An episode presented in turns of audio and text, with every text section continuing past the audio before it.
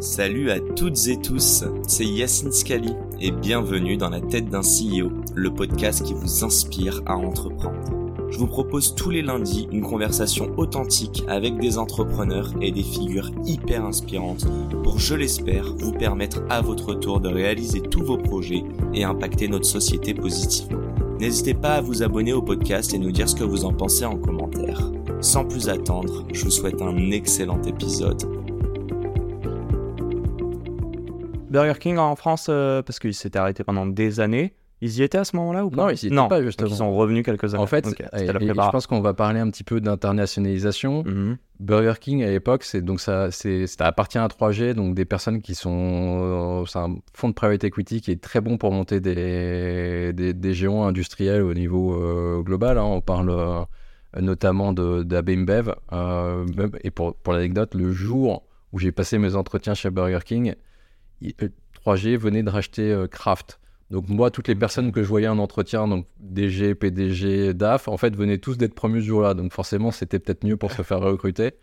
Euh, Bonne ambiance. ah bah, ils étaient tous très contents, mais ils étaient tous aussi intelligents et ils savaient très bien que si tu voulais lancer un pays comme la France, si tu arrivais comme un gros américain, ça allait pas marcher. Donc ils savaient qu'il fallait quelqu'un qui a double culture, la culture américaine et la culture française. Donc c'est pour ça notamment que j'ai été recruté euh, chez Burger King. Mhm. J'ai commencé aux États-Unis où j'ai fait plein de jobs, notamment en marketing et, euh, et en termes de business développement.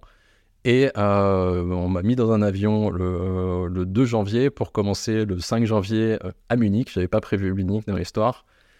Euh, T'es lié. quoi. non, mais j'étais basé à Munich et du coup, euh, euh, j'étais en charge notamment de lancer la France. hein. donc à l'époque, il n'y avait pas de restaurant, il n'y avait rien. C'est quoi le Euh, pro- C'était pas euh, Plein Paris, non euh, Le premier?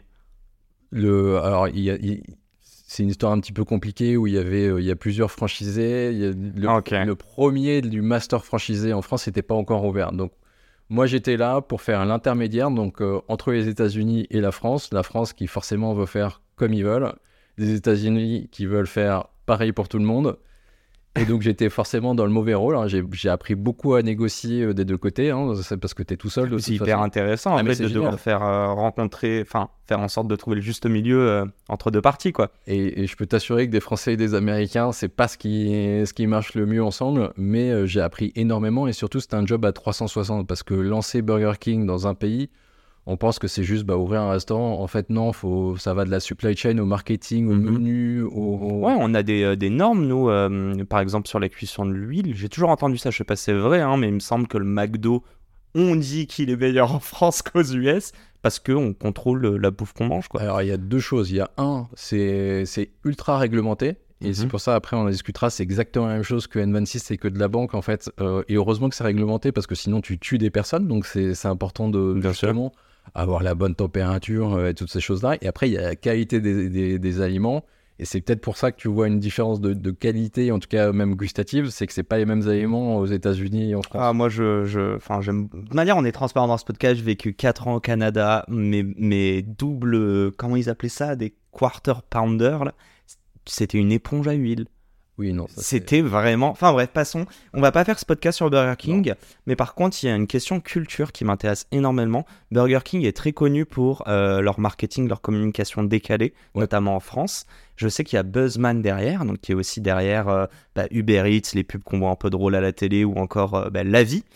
Épisode que j'ai enregistré avec Nicolas que je vous invite à écouter. Fermons la parenthèse. Question toute simple. Est-ce que c'est comme c'est un truc qu'on a créé en France avec, euh, donc tu vois, culture locale, ou au contraire c'est quelque chose qui existe depuis des années aux, aux US C'est un peu les deux.